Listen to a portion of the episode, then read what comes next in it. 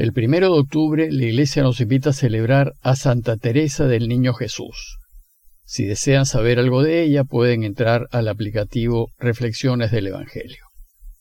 Y el sábado de la vigésimo sexta semana del tiempo ordinario, el Evangelio que toque es el de Lucas 10, 17 al 24.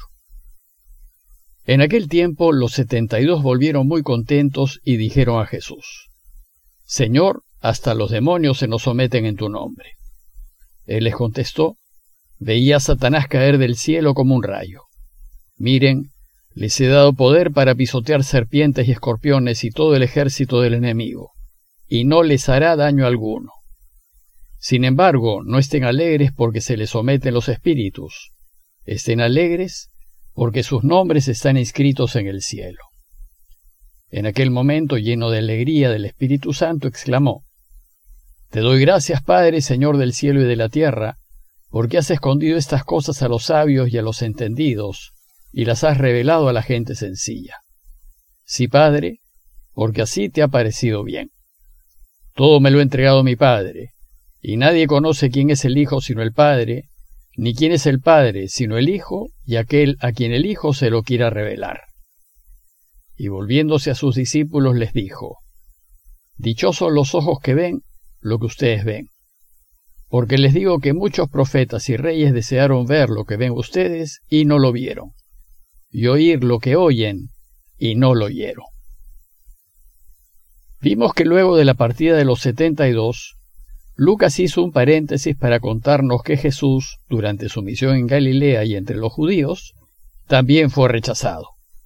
Por tanto, si al mismo Señor lo rechazaron incluso los de su propio pueblo, no debería extrañarnos que pueblos extranjeros rechacen también a su iglesia. Bueno, pues el texto de hoy nos relata el regreso de los setenta y dos. Y el motivo de todo el relato es la alegría del reencuentro, y está dividido en dos partes. La primera parte trata de la alegría de los discípulos, y la segunda trata de la alegría de Jesús. Veamos la primera parte, la alegría de los discípulos. Dice el texto que los setenta y dos volvieron muy contentos.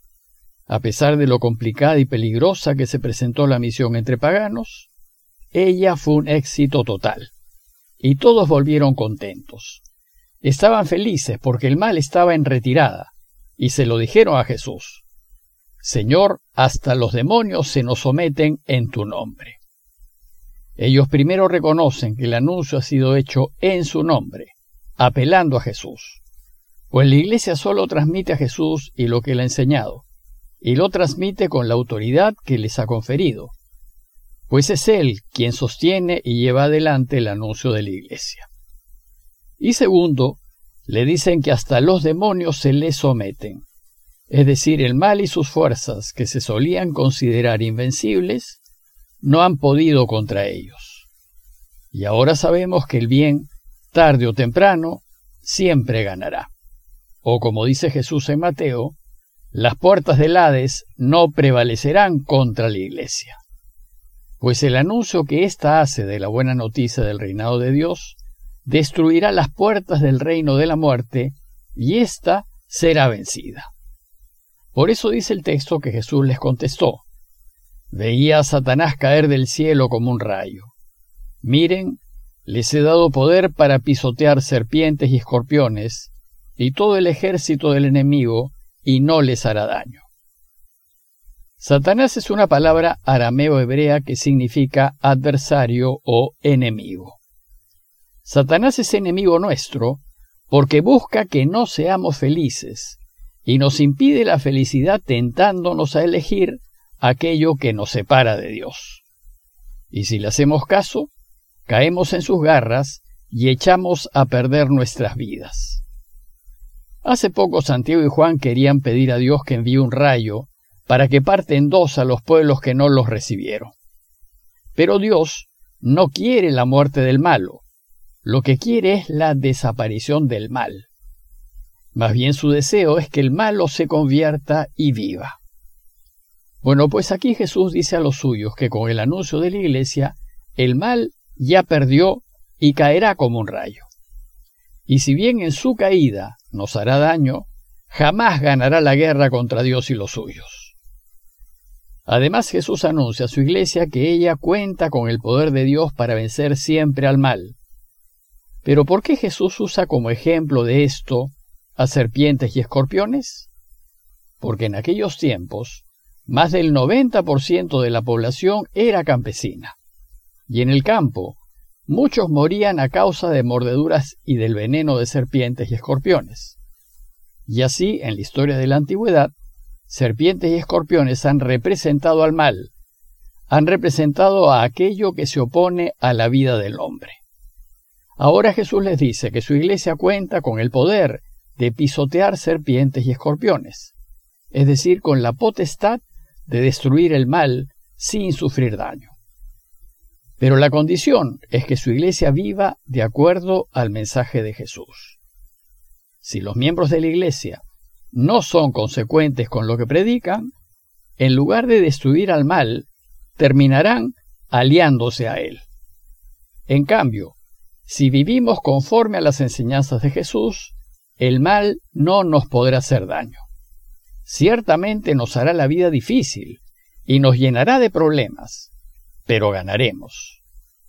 En la lucha contra el mal, dice Pablo en 2 Corintios 4, seremos atribulados en todo, pero no aplastados, perplejos, pero no desesperados, perseguidos, pero no abandonados, derribados, pero no aniquilados.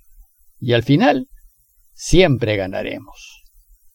Sin embargo, lo importante no es que venzamos al mal, sino que alcancemos la felicidad eterna. Por eso Jesús les dijo, no estén alegres porque se les someten los espíritus malos, estén alegres porque sus nombres están inscritos en el cielo. Por tanto, la razón de nuestra alegría es saber que nos espera una existencia eterna al lado de Dios. Y ahora veamos la segunda parte de este relato, la alegría de Jesús. Primero, al ver Jesús la alegría de sus discípulos, se llena a su vez de alegría y explota en una acción de gracias a su Padre. Dice el texto que en aquel momento, lleno de la alegría del Espíritu Santo, exclamó, Te doy gracias Padre, Señor del cielo y de la tierra Jesús está profundamente feliz, contento, consolado por lo que ha hecho su iglesia. Está feliz porque ve que el mal que ha mantenido maniatada a la humanidad y la ha orientado hacia la muerte, está siendo vencido. Y en medio de esa alegría le brota espontáneamente hacer una acción de gracias a su Padre, el Señor del cielo y de la tierra, al dueño de la historia y de todo lo que existe. Y la oración pública que hace Jesús es para agradecer a su Padre. Y así empieza su oración. Te doy gracias, Padre. La gratitud es lo primero que surge de labios de Jesús, pues lo que debemos hacer siempre y en todo momento es darle gracias a Dios por todo. Y aquí Jesús le agradece a su Padre porque los misterios del reino están al alcance de la gente sencilla. Le agradece porque ha escondido estas cosas a los sabios y a los entendidos, y las ha revelado a la gente sencilla. Y le agradece porque así le ha parecido bien. Pues para vencer al mal y ayudar a Dios a reinar, no es necesario ser muy eruditos ni tener mucha educación. Más bien el peligro de esos sabios y entendidos es que ponen su confianza en su saber y dejan de ponerle en Dios. En cambio, la gente sencilla que solo tiene a Dios pone toda su confianza en Él. Y son ellos los que descubren que el secreto de la felicidad no necesariamente es tener mucho o saber mucho, sino vivir según lo propone Jesús. Después de dar gracias, Jesús pasa a explicar a los suyos cómo es que se llega a la felicidad. Primero les dice que lo tiene todo, porque es el Hijo, y porque todo se lo ha entregado su Padre. Y entre lo que le ha entregado el Padre está la plenitud del conocimiento que el Padre posee, y por eso el Padre conoce bien al Hijo. Pero como el Hijo posee todo lo del Padre, el Hijo también conoce al Padre en plenitud. Sin embargo, lo más extraordinario de todo es que Jesús tiene el poder de revelarnos quién es su Padre. Y nosotros tenemos la suerte de poder conocer algo de Él, de conocer que nos ama infinitamente y de conocer que su único deseo es que seamos felices. El relato termina con el anuncio a sus discípulos de una nueva bienaventuranza. Felices los ojos que ven lo que ustedes ven, porque les digo que muchos profetas y reyes desearon ver lo que ustedes ven y no lo vieron, y oír lo que ustedes oyen y no lo oyeron. Jesús les anuncia que son felices por lo que ven y lo que oyen. Sin embargo, ellos aún no se han llegado a dar plenamente cuenta de quién es Jesús, ni se dan plenamente cuenta de que el mal está siendo vencido. Muchos hombres extraordinarios y buenos del pasado han querido ver este momento de victoria. Sin embargo, su iglesia, es decir, todos nosotros, es la que tiene este privilegio. A manera de conclusión, los invito a considerar que hoy también podemos experimentar la felicidad que sintieron los discípulos al anunciar la buena noticia de Jesús. Y nos llenaremos de felicidad cuando hablemos de Dios y de sus cosas a la gente que está en medio del mundo. A veces uno se puede sentir corto o cohibido al pensar cómo lo pueda tomar la gente, pero lo tomará bien si somos consecuentes y si nuestra manera de vivir demuestra lo que creemos entonces la gente nos prestará atención. Pero si no somos consecuentes y no vivimos conforme a lo que decimos, a la gente no le interesará lo que digamos, y nuestro mensaje será hueco, vacío y sin sustento, y su anuncio no nos podrá dar felicidad. En nuestra oración personal démosle pues gracias a Dios por todo.